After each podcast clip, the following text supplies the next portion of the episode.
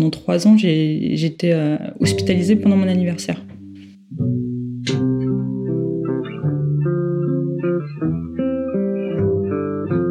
Je suis Lucille Zola, j'ai 25 ans, j'étais diagnostiquée schizophrène l'été 2018. L'entrée dans la maladie, ça s'est fait il y a 4 ans en fait. après mon, diplôme de, de, commerce en DUT, je suis partie travailler à Dublin. J'étais commerciale pour Hertz et euh, à ce moment-là, je faisais beaucoup la fête, euh, je vivais pleinement ma vie. Et euh, lors d'un sevrage un peu raté, j'ai fait ce qu'on appelle une bouffée délirante. Les médecins appellent ça comme ça. Du coup, j'ai été rapatriée en France avec l'aide de mes parents qui sont venus me chercher en fait. Et j'étais hospitalisée en clinique et on ne savait pas si c'était un signe d'entrée dans la maladie encore à cette époque-là ou si c'était juste dû aux consommations et que ça serait ponctuel. Donc euh, à la suite de cela, j'ai retravaillé, j'ai pas pu continuer. J'étais plus la même personne entre avant et après la bouffée délirante, ça a été assez difficile. Donc j'ai fait un service civique, après j'ai retravaillé dans une start-up de jeux vidéo. Ça allait pas, du coup je me suis fait réhospitaliser un été. Et ça a duré 2-3 ans, tous les étés j'étais hospitalisée en fait. Quand j'ai commencé à avoir des hallucinations auditives, je me suis dit c'est c'est de la schizophrénie. Donc j'en étais consciente et je me rendais compte que ça allait pas. Et c'est qu'au bout de trois ans euh, de symptômes qu'on a osé me diagnostiquer. Parce que pour euh, la plupart des, des personnes malades, bipolaires, schizophrènes ou autres, euh, le diagnostic, des fois, dû à la lenteur psychiatrique, ça peut mettre de 1, 2 à, à 10 ans, en fait.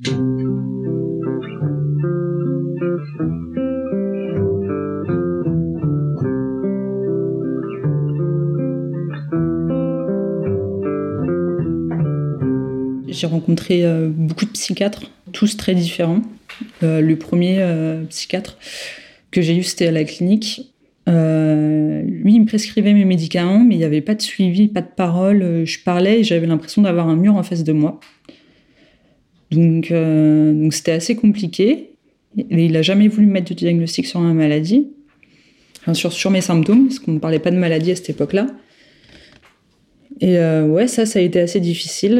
Et euh, j'ai rencontré d'autres psychiatres euh, qui parlaient plus, qui m'expliquaient plus, qui étaient plus dans l'échange. Et là, en fait, c'est ça, on a besoin d'avoir des explications aussi, parce que si on n'a pas d'explications, c'est assez difficile, même si nous, on met nos propres mots dessus, c'est assez difficile de comprendre. Et d'avoir un échange avec son psychiatre, c'est très très important aujourd'hui. J'ai un psychiatre qui me suit dans tous mes projets qui m'a même euh, aidé à baisser mon traitement. Mais euh, c'est très dur et ça peut prendre du temps de trouver le bon psychiatre. Donc il faut vraiment trouver la personne avec qui ça match. Et euh, après, il y a les infirmiers, les aides-soignants qui sont très présents au quotidien à l'hôpital et, c'est, très, elles sont très importantes ces relations-là. Il y en a avec qui ça peut pas passer du tout, d'autres avec qui ça peut très bien passer. Je me rappelle d'une infirmière, Sonia, à l'hôpital euh, qui me suivait beaucoup. Euh, franchement, euh, ça m'a aidé dans mon hospitalisation à, me sentir moins seule, à trouver des repères, etc. Parce que la relation patient-médecin, c'est très important, ou soignant-patient, c'est très important dans le processus de guérison. Donc il y a beaucoup d'entraide entre les patients, même si on n'a pas forcément la même maladie. Après, on le dit ou on le dit pas. Mais il y a beaucoup d'entraide et d'humanité entre les patients. Euh, c'est ce qu'on peut voir à l'hôpital et en clinique, malgré ce qu'on peut vivre. Et euh, du coup, euh, c'est assez, c'est porteur d'espoir aussi, je trouve ça que malgré qu'on soit dans un lieu assez inhumain, l'hôpital psychiatrique, pour moi, c'est assez inhumain. Il y a quand même de l'humanité entre, entre, les, entre les patients et, et les soignants malgré tout. Quand on arrive en hôpital psychiatrique, on n'a plus de repères, on est complètement perdu. C'est un, environnement étrange et qui peut faire un peu peur. Euh, d'ailleurs, on, a souvent euh, peur d'y retourner, mais même si c'est nécessaire parfois, il faut, euh, faut, prendre du recul, je pense aussi par rapport à ça, même si ça peut être assez difficile à, vivre. Moi, je sais que personnellement, j'ai peur de, retourner à l'hôpital, dû au fait que l'état de la psychiatrie aujourd'hui est par manque de moyens, c'est quelque chose qui est mal géré.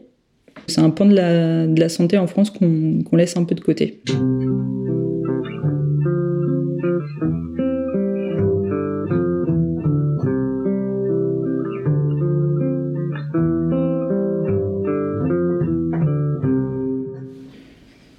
J'ai des amis qui m'entourent vachement aussi, une famille aussi, donc je reconnais la chance que j'ai.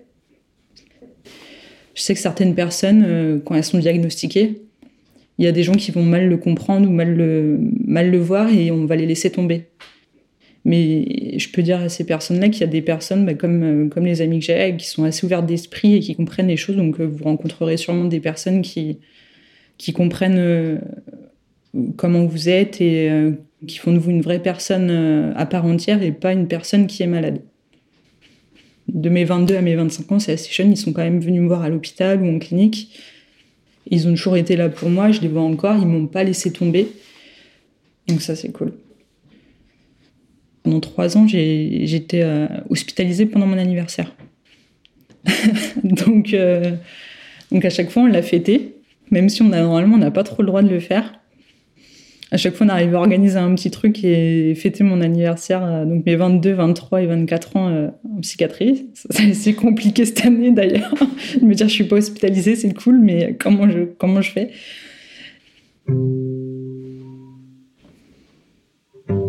J'ai fait un séjour dans un XAPA résidentiel.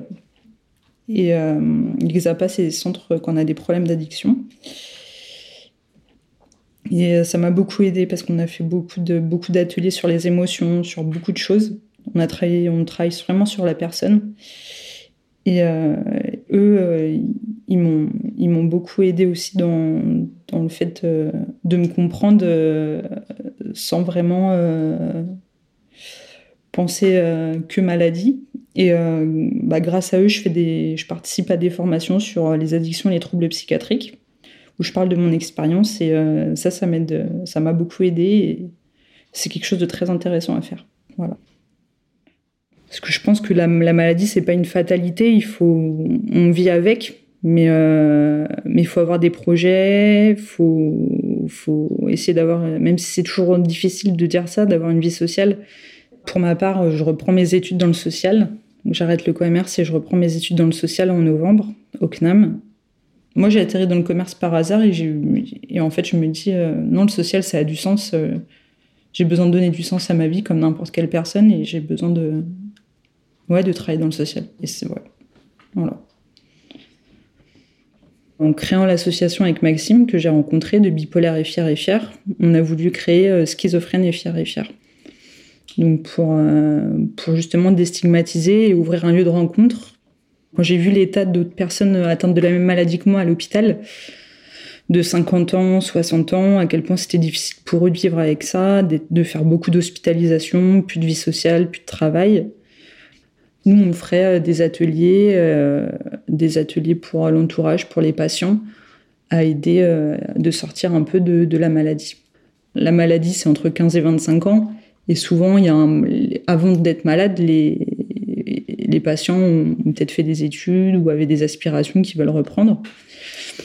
Je veux juste dire que c'est pas cette maladie, c'est pas une facilité à vivre au quotidien, mais c'est pas une fatalité non plus. Euh, on peut euh, mener des projets avec un suivi psychiatrique et un suivi psychologique, mener des projets à bien et être inséré comme tout le monde dans la vie, dans la vie de tous les jours. Euh, j'espère que tous ces projets vont aboutir et que, et que ça va me permettre de mener une vie, euh, une vie simple et normale comme tout le monde en fait.